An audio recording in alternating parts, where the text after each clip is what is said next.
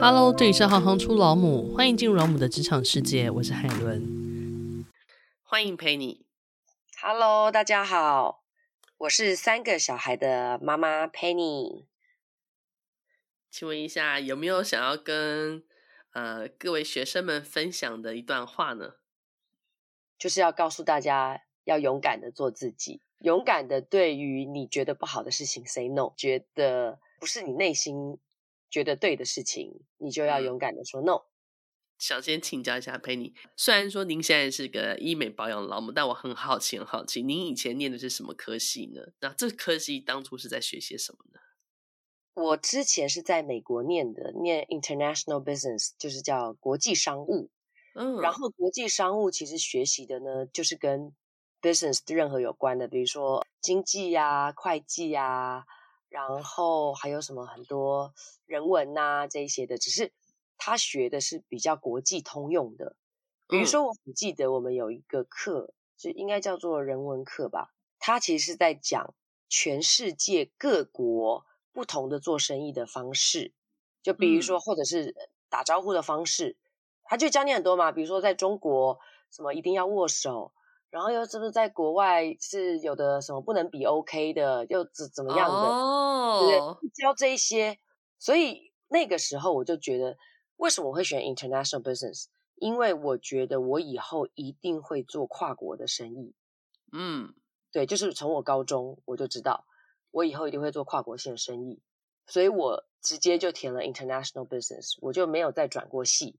嗯，那学的也都是比较国际化的东西。嗯，对，比如说他的经济，他可能就是学一个 general 全球通用的一个经济，他会计也是，嗯、对，还有比较多的 presentation，就是会上台去讲话的这些课，嗯、那基本上就是你会遇到的国际学生也更多，而且感觉这个科系内容所学跟你现在的应用相关性非常的大。对的，因为其实我一直从小就是我知道我要做什么的人。所以我的人生一直都是按照我自己的想法，嗯、然后我去一步一步完成。我是属于比较有主见的小孩子啦。其实现在爸妈都很期待生到这样的小孩，但 是就是生到这种小孩，爸妈比较头痛啊，因为比较有主见，代表你就比较不听话嘛。那现在的爸妈都其实喜欢想要小孩听话。我有自己有三个小孩，呃，大的十二岁是女生，然后十岁。男生四岁，嗯、男生，嗯、我常常就跟他们说：“哎呀，听话，干嘛干嘛。”我每次讲完这一句话，我都很想要打自己，因为我就想说，我从小就不是一个听话的人，我凭什么叫我？你就一直回想到你自己吗？对，就是我就觉得我就不是一个听话的人，然后我现在一直跟我小孩说：“好，去，赶快听话。嗯”啊，我都觉得很烦，但是这种话又会脱口而出，所以对，我要跟青少年们说，有时候不要觉得父母烦。其实父母也不想这样，对只是没办法，就是会脱口而出。但是其实我不一定想要我小孩听话，我只是希望他们能够自动自发。是，对。如果你会自动自发，比如说，即便你你要玩哈，比如说要我儿子要打电动，要嗯，女儿要看手机，你如果自己知道，好，我的时间规划就是这样，我就不会去烦你了。是啊，对，我可能就是因为你不知道你要干嘛。比如说我们家老二。他就是比较拖拉症的，那需要讲十次，你去洗澡，去洗澡，要去做功课，每个东西都要讲至少十次以上，他才会听。你有那个耐心讲到十次哦？要讲到十次就会吼啦，就很烦啊。所以我要跟青少年们讲说，如果你其实讲一次两次，你就自己会做，even 你是敷衍的，你就是把手机拿进去厕所，你在厕所看，让你的家长觉得。我有进去厕所了，你讲的 OK，是我们觉得有被尊重了，OK，对，我们觉得你有在听，我们被尊重，对，没错，对的，所以我就说，我从小要选的科系也都是我自己决定，包括我要出国念书，也都是我自己决定的。初中的时候，我就已经跟我的爸爸讲说，我要出国念书，你给我送出国。我爸就说，啊，不行啊，你的英文那么烂，你又不会讲英文。然后我们家在美国又没亲戚，嗯、我就说没关系，你给我送住校，我到了美国我就会讲英文。他就说不行，现在太小了，高中毕业再说。我就记住他这一句话。对、嗯，我高一，呃，好像高一下学期还是高二一开始，嗯、我就自己去申请了代办中心，哇，申请国外的学校，就开始有行动力耶。对，就开始搞国外学校。哦，要先回溯到我，因为听了我爸这句话，我国中毕业，我没有进高中，我念了职校，然后是念应用外语科。因为我知道我以后要去美国念书，对，我要英文好，所以我直接选了职校的应用外语科。但当然，我们学校是非常好的。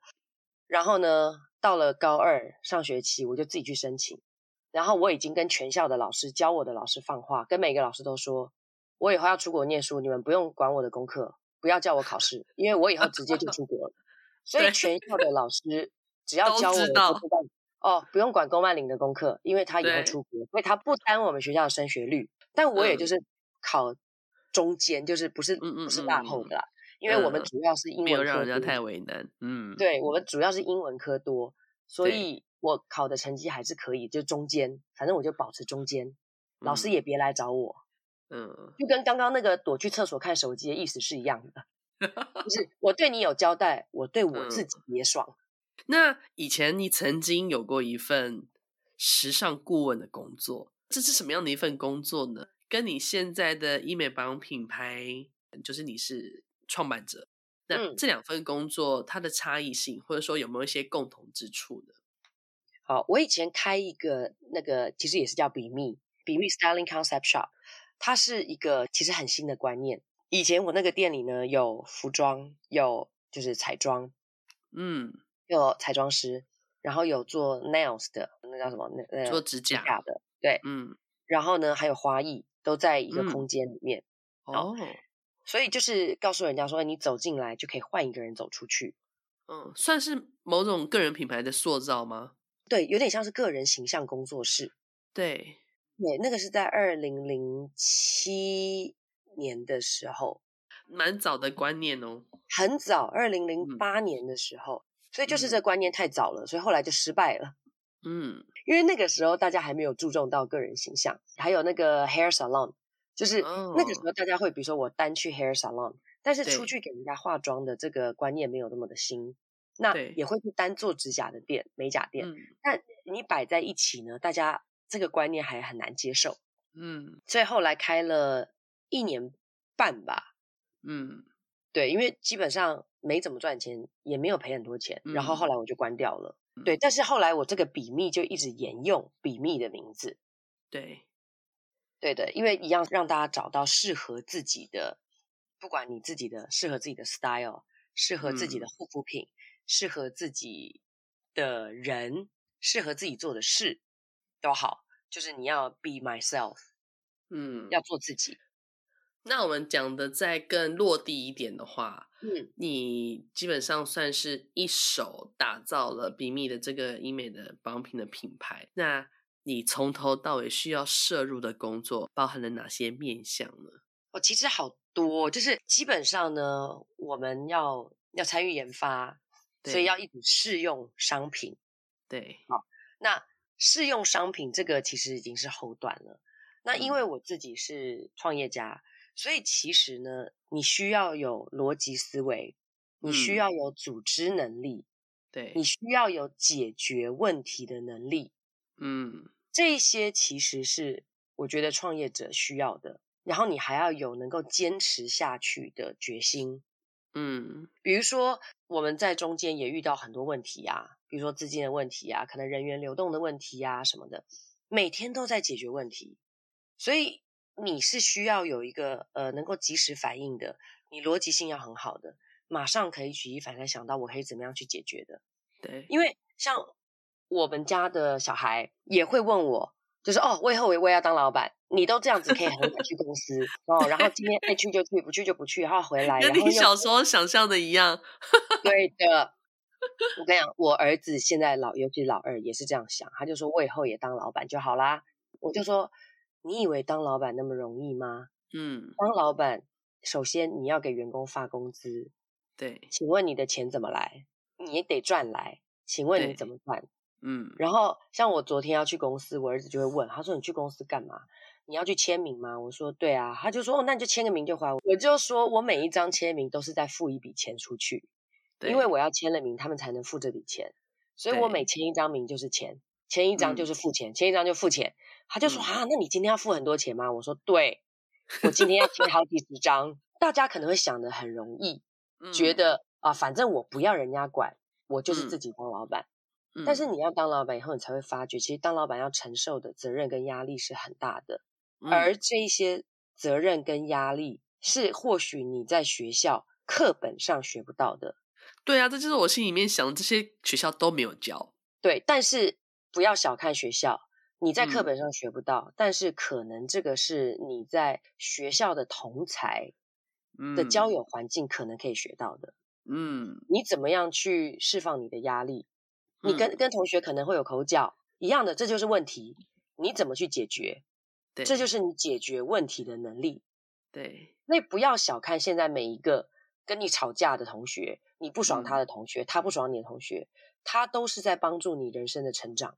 是，对，比如说在学校被同学孤立了，你要怎么去解决？你怎么处理这样子的关系？嗯、这个都会 apply 到你以后出社会，嗯、你也有同事，你怎么样去应对这样子的人际关系？然后，当你的老板叫你做你不想做的事情，就像你妈妈现在叫你做你不想做的事情，你怎么去？跟他讲，不是只是说哦，我不要，我不要。你现在可以对你妈妈这样说，你以后可以对你老板这样说吗？所有的这一些，我觉得都是一种呃能力的养成。嗯，就像我女儿，他们现在也要背古诗。她虽然念的是国际学校，但中文也要背。她就会说：“我不知道背这个干嘛。”我说：“其实我小时候也不知道背这个干嘛，嗯、但是呢，你长大你就会知道有用。”比如说，像现在我们在看电影《长安三万里》，嗯，你就会知道里面讲的人物，李白、杜甫，什么谁谁谁谁谁，他们是哦，都是这个年代的，怎么怎么样，他们讲的诗词。我说有时候这个不见得会是变成你的专业，但是这会是你能够与人交流的一个点，不然人家在讲什么你都不知道，你就会变得好像文盲一样。嗯嗯嗯，所以我觉得。现在的小朋友们，你们不要觉得课本上学习的是没有用的，其实它都是一点一点在累积你的知识点。对，所以你学的任何一个东西，它可能会在你未来的人生点滴的出现。嗯，对，不要再责怪老师说没有用，你学这个没有用，其实以后某一天可能会有用的。我觉得那个所谓某一天有用，是有时候你跟人家在聊事情的时候，嗯。你会知道你很容易去 get 到对方的点，或者说你很容易去回应到对方。那这些东西都是你以前曾经默默累积下来的小小的记忆或者学习的片段。对的，所以学习一定是有用的。嗯，只是我们不去讲学习的方式，因为比如说像国外就不喜欢叫大家背书嘛，对希望大家是理解，就以理解多一点。那亚洲的方式就喜欢让大家用背的，但是其实背也有它背的好处。如果你要想你以后当演员，你会背书，你可以背剧本。那我们刚刚聊了很多的学习的面向，或是说在学生时代的面向。嗯、那不论是就业或者是就学，你觉得有没有哪一段的学习经验或是历练，对你现在的创业的帮助其实是最大的呢？有，我就说，就是那个我开那个 Styling Concept Shop。哦，开那个之前，我其实是。应该讲什么？自信到有点自负的人。我要开这个 Styling Concept Shop 的时候，我还一个朋友问过我，他说：“如果你赔了怎么办？”嗯、我说：“我不会赔啊。”他就说：“我说如果，我说没有如果啊，我就不会赔啊，那我就让他不会赔。”嗯，我在想后果。我是一个比较冲的人。嗯，那他就说：“但如果赔了呢？”我说：“没有如果，就不会赔啊。嗯，如果赔了，我就让他不会赔。结果真的赔了。” 然后呢，因为那个时候也没有钱，手上已经没有钱了，已经跟父母该借的也借了啊、哦，跟朋友该借也借，只是没钱了。那个时候是我唯一一次，常常每个月都要跟朋友借个一两万人民币的这种的，就是差那一点付薪水的钱。嗯，然后又是赌一口气，觉得不行，我要把它什么转亏为盈下去。嗯，对，因为我跟我朋友讲过，我不会赔，然后。真的赔了，可能后面半年都是这样子，嗯、就是自己没有钱了嘛，都一直要跟人家借钱，撑、嗯、不下去。然后那个时候是我现在的先生，我现在老公那时候他就跟我说，他用换另外一种方式跟我沟通。他说：“不然这样，你这个店面呢，因为我地点是在楼上，好像五楼还四楼，好，嗯，不是沿街店。”他就说：“不然这样子，你先把这个收掉，我陪你找一个沿街店，我们另外再开一家，因为你这个 concept 也很好。”嗯，他这样讲我就听了，我就觉得好。那这样子不是我丢脸，不是我要关，嗯、而是我要找一个更好的地方。嗯对，所以我就把它收掉了。某有某种解套的方法，就是你可能自己心理上也过得去，就是不会为了怄那一口气了。嗯、因为我觉得我是要再开始的，所以那些、嗯、呃里面的东西啊，什么设备都还是可以再用的。但后来因为呃上海世博了，差不多要世博，那租金都更贵，所以我就没有再找了。嗯、但是这一件事情，我后来还因为这样子，我把我的房子卖掉了，为了还朋友的钱。其实就不多，就是那一点点钱。嗯，还朋友的钱，我把房子卖了。但这一件事情呢，首先成就了一个事情，这个人他变成我未来的先生了。嗯，因为我觉得他是一直在我身边跟我共患难的人。对，而且他懂我，他知道怎么跟我沟通，他知道我有我自己的的 ego。第二个得到呢，就是从这一次以后，我就没那么嚣张了。就是，我就回归到比较正常，稍微会想一下，因为有失败经验了嘛。因为这是我人生第一次的失败经验。嗯，以前都是我只要嘴巴讲出来，我就做到，都做得到。嗯，对，就是我用喊的，我都是用喊的，我的人生都是用喊的。哎，我要出国念书，哎，我要干嘛干嘛，你帮我弄这个弄那个，我只要喊了就达成，就很容易。这个是我第一次失败，所以他让我汲取的教训是。首先，我知道跟人家低头借钱是很不容易的，嗯、所以赚钱不容易。嗯，再来就是钱没有不是刮来，不是天上掉下来的，做生意得要自给自足。所以我后来在做生意就会比较小心一点。我讲的小心是在用钱上，嗯，我就会稍微算一下，比较小心。但是当然，我们在做护肤品的时候，一开始还是遇到很多资金的困难，因为钱很少。因为都是用自己的自有资金，对，嗯，还是有困难过一段时间，但是我就不会这么大手大脚的在用钱了，对，所以我觉得这个是对于我后面在做的事业其实是有帮助的，要不然我觉得我现在做的这个比密护肤品也没有办法撑这么久，所以还好我有那个失败的经验，让我了解了失败的痛苦，所以我告诉自己，我不要再失败了。所以失败真的是成功之母哎，真的，你看那、嗯、句话背背起来有没有用？背起来，你可以拿出来用的时候啊，对不对？失败为成功之母，小孩子的时候都不会知道这件事情是为什么，对啊、为什么，而且也不能理解这件事情它到底会影响的程度有多大。对呀、啊，想要创业的年轻人，你会给什么忠告呢？给什么建议呢？首先，我觉得第一个建议就是你要有抗压性，你的抗压性要够强。嗯、当老板创业，压力真的、真的、真的很大，会遇到的问题真的，对，对会遇到的问题真的很多。不是你现在想一想、嗯、哦，有可能会遇到什么问题，或者像我讲的这么简单，嗯、说哦遇到钱的问题，就说没差，解决钱问题就好啦。不是的，还有很多，比如说法规上的问题。政府要找你麻烦的问题，哦，甚至如果你做餐饮灰色地带的人要找你的麻烦的问题，对，对这些你都要自己去面对。嗯，对啊，那这个你需要抗压性很大。再来就是你要有能够坚持下去的心，创业贵在坚持。嗯、你如果是一个很容易放弃的人，当然这个也 apply 到抗压性。你抗压性如果不强，你很容易放弃，你就不容易坚持下去。你很容易遇到问题，你就啊算了算了，不然我们不要做这个，我们换一个东西做。嗯，你可能换十个，你都找不到你要做的事情，因为你根本就不会坚持。嗯，还有就是，我觉得要创业的人真的不能想太多，你要行动力强，因为呢，你如果一想太多，你就会首先先想到他的问题。嗯，你想到他的问题，基本上你就不会想要去做了，而且不会有一个 model，他一开始出来就是一百分哦。不会的，除非你真的上辈子烧太好的香，你一开始就成功。但相信 我，成功你绝对也会有，嗯、这个都是一个比较值嘛。对，你成功，你在最高点的时候，人生都是会高高低低的，你不可能永远是在最高点。嗯、就像前两年疫情，然后经济变得很差，嗯、那可能我面临到公司可能那年赔钱，这个压力你要怎么去顶住？你不是说我赔钱好，那那公司解散了啊，不管了。你当老板，你还有很多社会责任，你的员工就是一个一个家庭，嗯、大家不要只是心里想觉得说，哦，我看不爽我老板，所以我要自己创业。当你自己创业那一天，你就是别人的老板，你就是被人家看不爽的老板。对，对，你要怎么去解决这件事情？嗯，对啊，你要怎么去跟你的员工让他看得爽你？嗯，虽然你是发工资的人，对，但他还是会看不爽你。是。